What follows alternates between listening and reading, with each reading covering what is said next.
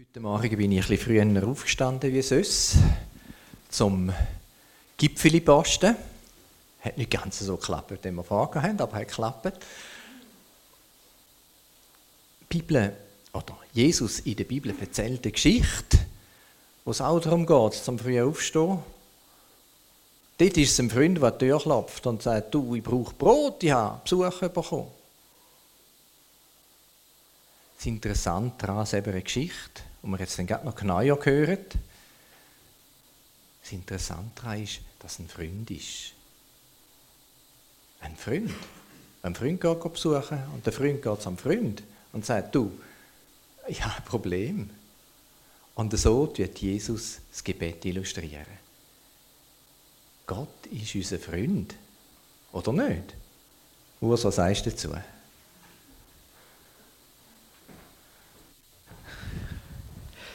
Ja, Gott ist unser Freund. Oder?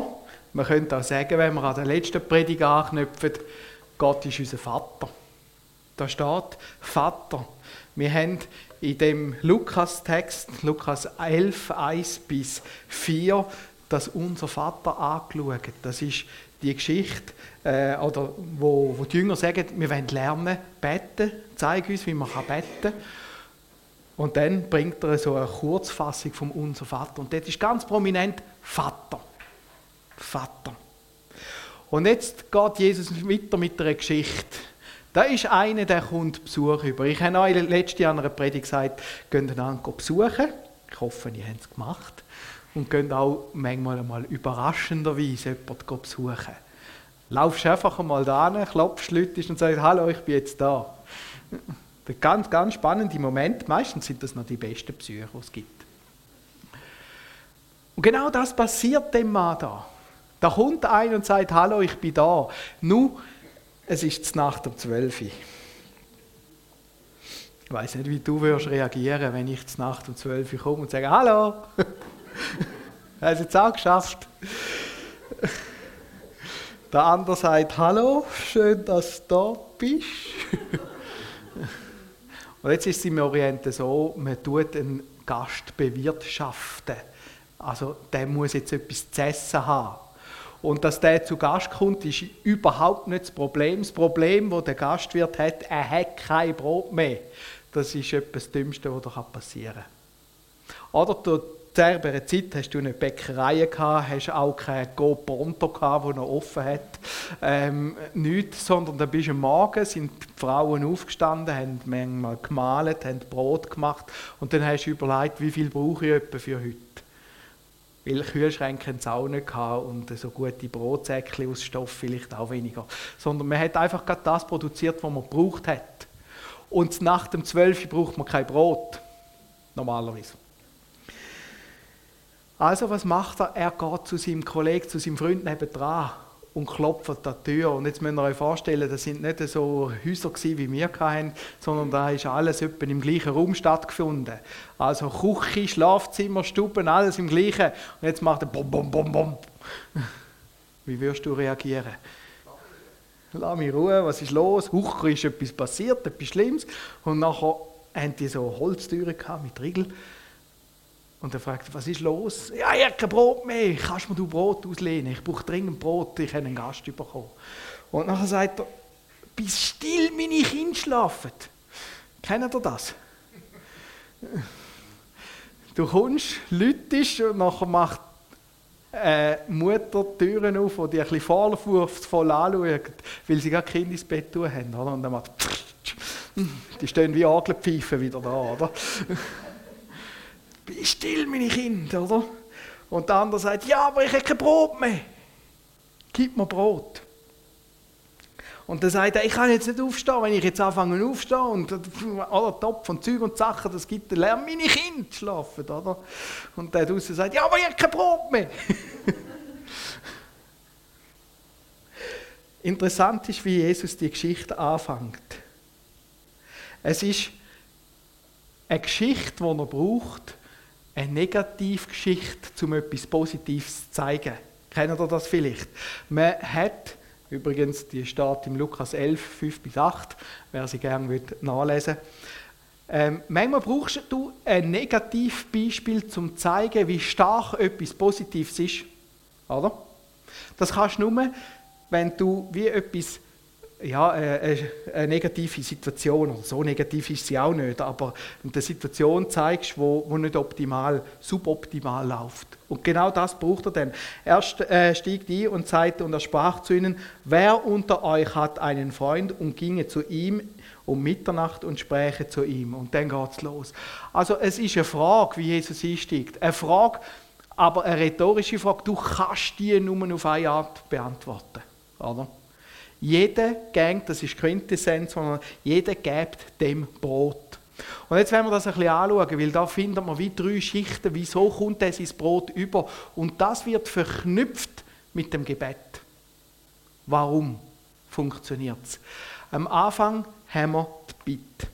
Jesus sagt, der wird sein Brot überkommen, nicht allein, weil das sein Freund ist, sondern weil er so unverschämt bittet. Und da kommen wir zum ersten Punkt. Das Gebet, das Bitten, um etwas bitten, hat eine Verheißung in der Bibel. Der Walter wird nächste Woche über den Vers predigen, wo man vorher gesungen hat, wer bittet, dem wird gegeben. Und da ist eine Verheißung drauf. Wer bittet, kommt über. Ganz logisch. Wer bittet, kommt über. Und Jesus sagt, bitt dann kommst du es über.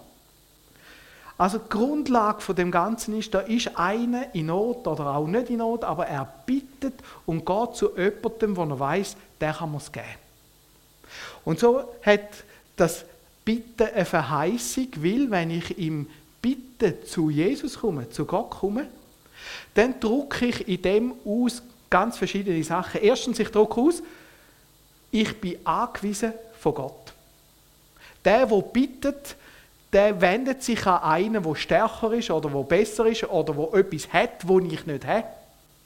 Also der kann mir etwas geben, wo ich jetzt nicht kann oder nicht habe oder nicht kann leisten oder irgendwie, ich bin auf seine Hilfe angewiesen. Und das ist das Nächste, ich mache mich abhängig vom anderen, indem dass ich bitte. Und wenn ich im Gebet zu Gott gehe, wenn ich im Gebet zu Jesus gehe, dann mache ich mich abhängig von Jesus. Im Bitten drücke ich meine Abhängigkeit aus und sage, ich brauche deine Hilfe. Nur deine Hilfe. Sonst geht es nicht. Und darum liegt eine Verheißung auf dem Bitten. Weil in dieser Bitte richte ich mich zu Jesus und ich bekenne in dem, dass ich bitte, dass es Jesus gibt und dass ich seine Hilfe brauche. Bitten heißt eigentlich predigen. Bekennen. Jesus, du, du bist eine Realität. Ich brauche deine Hilfe. Bitte, hilf. Und so kann ich mit all diesen Sachen zu Jesus, wo ich ja, wo, wo mich beschäftigen, wo ich merke, ich habe es nicht im Griff, wo ich merke, es ist schwierig. Mit meinem ganzen Leben kann ich zu Jesus. Und ich kann sagen, Herr Jesus, schau mal, da ist mein Leben. Und ich weiß nicht, wie ich das richtig soll leben. Ich habe so viel versucht in meinem Leben und einiges ist schief gegangen. Bitte hilf du mir, ein Leben zu führen, so dass es Sinn macht, dass es dem entspricht, was du geschaffen hast in mir. Die Bibel nennt das Bekehrung, wenn ich mich zu Jesus im Gebet hinwende und sage, hilf mir, hilf mir, ich will in deiner Abhängigkeit leben. Und in dem Sinne kann ich Jesus all das geben, was ich falsch gemacht habe. Und das ist viel. Und nachher kommt die Verheißung, wer das Gebet spricht, wer bittet, dem wird gegeben. Das heißt, er kommt die Vergebung von der Sünde über. Das ist zugesprochen, garantiert. Aber setzt die Bitte voraus. Oder? Herr Jesus, ich will mit dir unterwegs sein. Aber ich kann noch ganz viel mehr sagen in dem Bitten. Und jedes Mal, wenn ich zu Jesus komme und bitte, drücke ich meine Abhängigkeit zu Jesus gegenüber aus. Und darum ist auf dem Bitten so eine große Verheißung drauf. Jesus will, dass du kommst, go bitten. Er will's. Weil in jedem, Gebi äh, in jedem Bitten sagst du, ich brauche etwas von dir und du machst dich abhängig von Jesus. Und wir Schweizer bitten manchmal nicht so gern. Oder? Ach, und so und so. Also ich kenne Leute, die sagen euch, die machen sich manchmal Gedanken vor dem Bitten, oder? Ja, brauche ich es denn wirklich, brauche ich es nicht? Äh, wenn ich jetzt das frage, was denkt er denn? Vielleicht hat er es nicht und Zeug und Sachen. Und also manchmal ganz lang so, so ich verstehe das einmal nicht so. Quintessenz ist meistens, dass man nicht bittet. Und genau gleich haben wir mit Gott, ja yeah, und so und so und so. Wenn man ein bisschen tiefer anschaut, merkt man, ist viel, viel auch Hochmut drin. Ich kann es selber. Wer nicht bittet, ist nicht abhängig. Aber Jesus will, dass wir uns abhängig machen von ihm. Dass wir in der Abhängigkeit zu ihm leben. Und darum ist auf dem Bitten so eine große Verheißung. Aber das ist nicht das Bitten. Das Bitten allein wäre schon lange dass der zu seinem Brot überkommt. Das Bitten allein in dem Gebet würde schon lange, dass du die Verheißung überkommst. Aber es gibt noch mehr. Die Beziehung. Wir lesen da von Freunden. Das ist jetzt nicht einfach ein Gebet oder ein Bitt irgendjemandem gegenüber, sondern es ist ein Bitt innerhalb von einer Beziehung. Und wenn Jesus die Geschichte uns so erzählt, dann zeigt das Gebet ist eingebunden in einer Beziehung. Also da ist eine Beziehung vorhanden, da ist eine, eine Grundlage da. Wenn du bettest und im Gebet bittest, ist eine Grundlage da von einer Beziehung. Und das ist extrem wichtig. In einer Beziehung kann ich anfangen, Sachen bitten, die ich sonst vielleicht nicht machen würde. Ich komme Sachen über, die ich vielleicht sonst nicht überkäme. Weil da ein Mensch ist, der mich kennt weil eine gemeinsame Geschichte da ist, weil eine Abhängigkeit gegenseitig da ist und weil ein Mensch da ist, der grundsätzlich das Gute will von mir. Er hat das Interesse an dir, an mir. Er will mich aufbauen. Er will, dass es mir gut geht. Das ist eine freundschaftliche Beziehung. Der Freund in dieser Geschichte, der hat kein Problem Brot zu geben. Es geht nie um die Frage, gebe ich dem Brot oder nicht. Es ist einfach eine saublöde Zeit. Oder? Und seine Kinder schlafen. Aber, aber ob er jetzt ihm hilft oder nicht, das wird gar nie zur Frage gestellt. Überhaupt nicht. Da ist eine Beziehung und in dieser Beziehung hilft man sich gegenseitig. Und das hast du vielleicht auch selber schon erlebt. Da kommt ein Freund zu dir und sagt, du, ich bin in Not und dann hilfst, wo du kannst. Egal wie gut du ihn vielleicht auch kennst, aber wenn jemand kommt und sagt, ich brauche deine Hilfe, ich habe Not, dann schauen wir, dass wir helfen können, auch wegen dieser Beziehung. Der König Salomo schreibt etwas ganz Schönes. Er schreibt vom Brüder. Er schreibt, ein Freund liebt alle Zeit und ein Bruder wird für die Not geboren. Ein Freund liebt alle Zeit und ein Bruder wird für die Not geboren. Ich weiß, Geschwister, die gehen einem manchmal brutal auf den Wecker. Aber dann, wenn es wirklich darauf ankommt, dann merkst du, was der Unterschied ist zwischen einem Bruder und einem Kollegen. Schwester und einem Kollegen. Und dann, wenn es darauf ankommt, merkst du den Unterschied zwischen einem Freund und einem Kollegen, einem Bekannten. Ein Freund steht da und hilft. Und hilft und hilft. Ich hatte eine Zeit in meinem Leben, naja, da bin ich nicht so gut umgegangen mit meinem Geld. Und das ist irgendwann eskaliert. Und mein Bruder hat mir geholfen und ist fast verlumpen dran. Das ist mir schon noch eingefahren. Ein Bruder, ein Freund, die helfen in so einer Situation. Und wenn Jesus das sagt in dem Kontext, dann heißt das Gebet ist genau so eingebunden in die Beziehung hinein. Also es ist nicht nur die Bitte allein, sondern es ist die Beziehung. Und er geht dann noch einen Schritt weiter, indem dass er das Vater unser vorher angestellt hat, ist das nicht einfach irgendeine Beziehung zu einem Freund, sondern es ist eine Beziehung zu einem Vater. Und das ist gerade nochmal etwas anderes.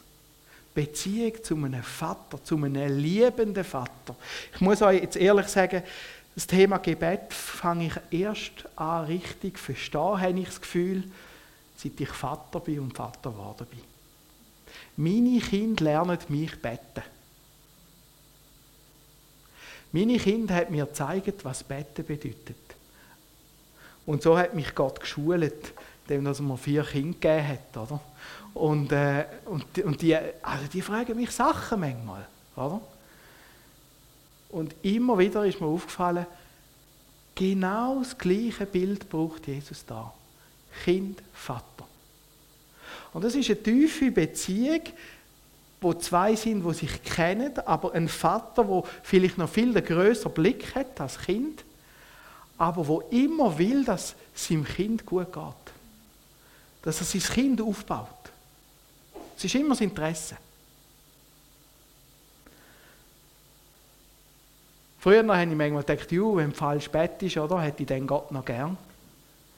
Ich sage euch, meine Kinder können mich fragen, was wollen, ich hätte die immer gern. Und auf einmal habe ich gemerkt, das ist eine ganz dumme Frage.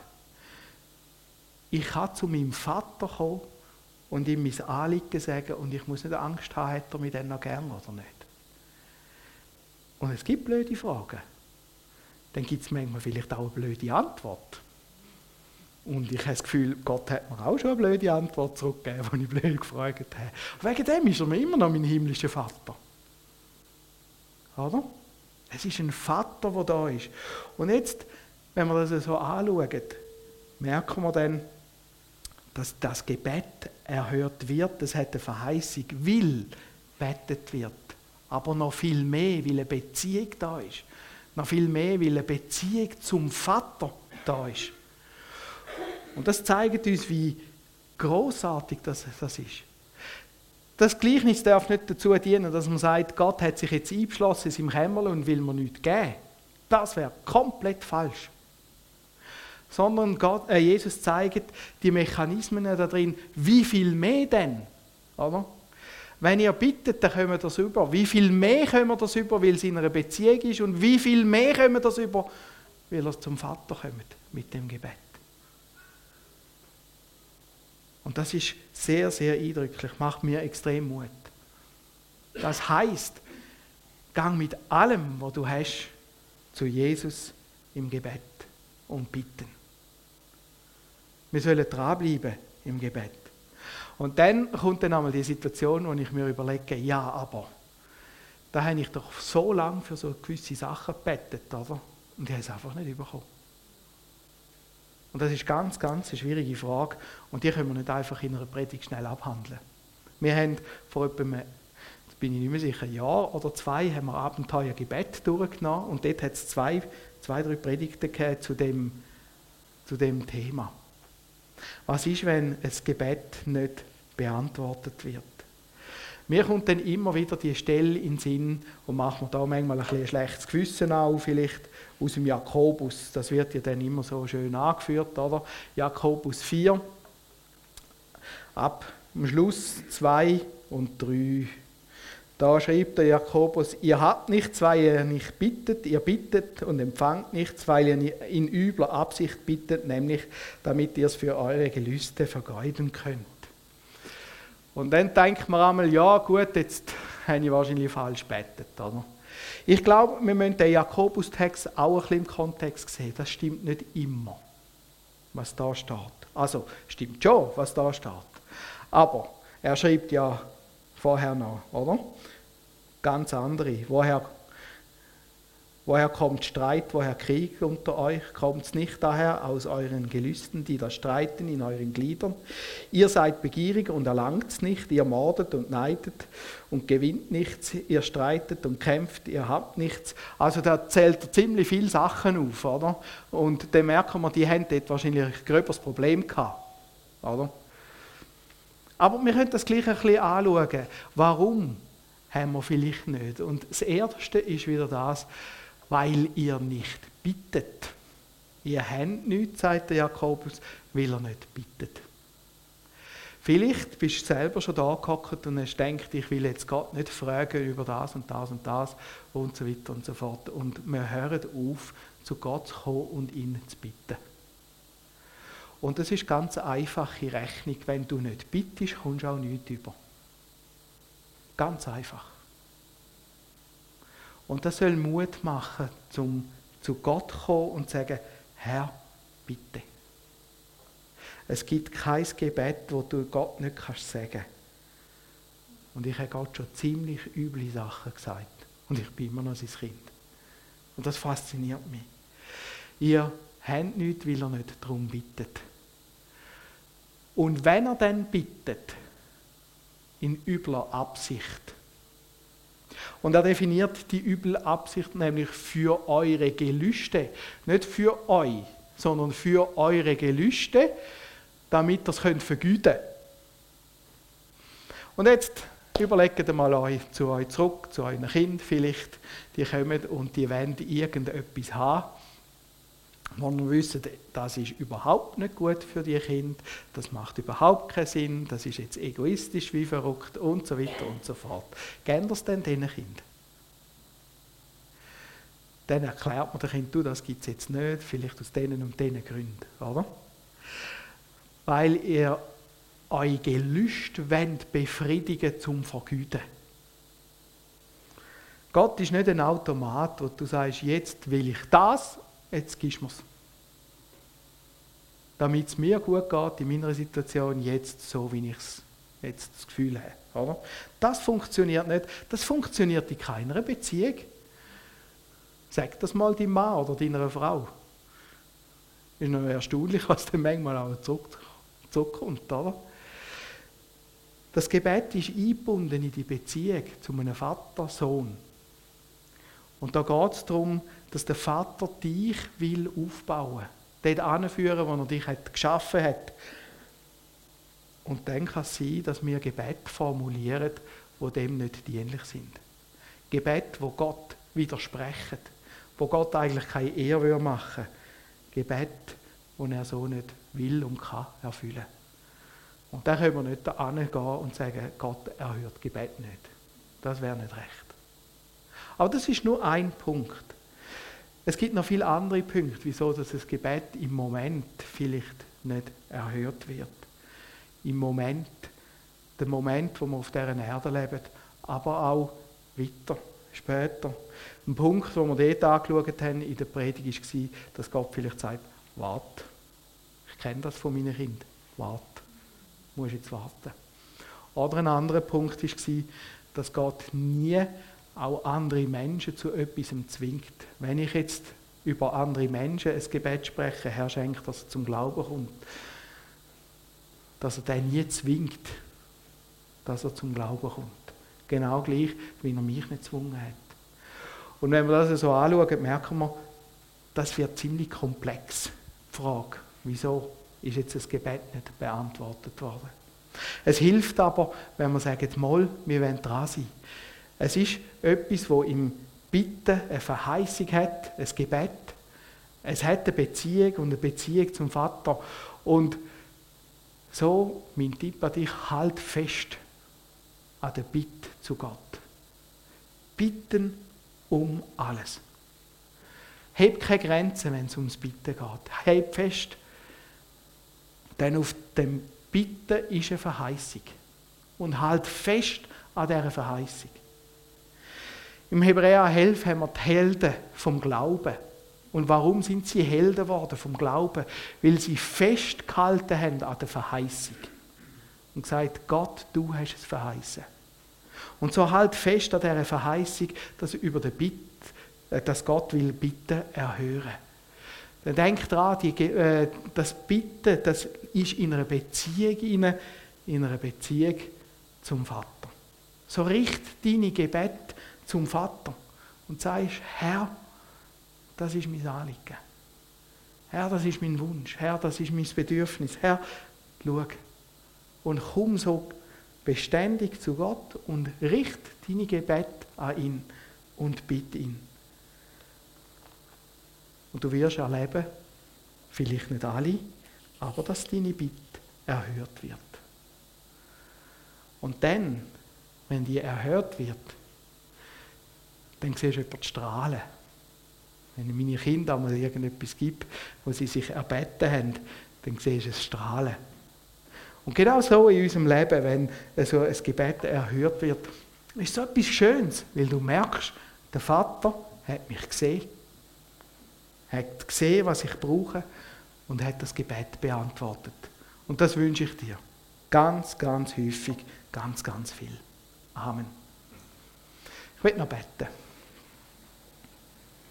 Herr Jesus, ich danke dir ganz herzlich für die Geschichte, die du uns da erzählt hast.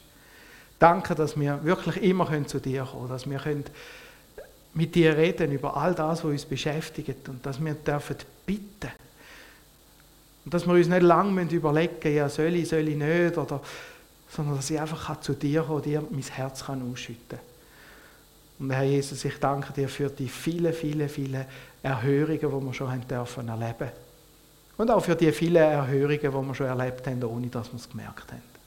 Hey, Lob und Dank, dass du mit uns dran bist und dass du uns so gern hast. Danke vielmals, dass du uns in den nächsten Wochen begleitest und dass wir dich in den nächsten Wochen auch so dürfen erleben.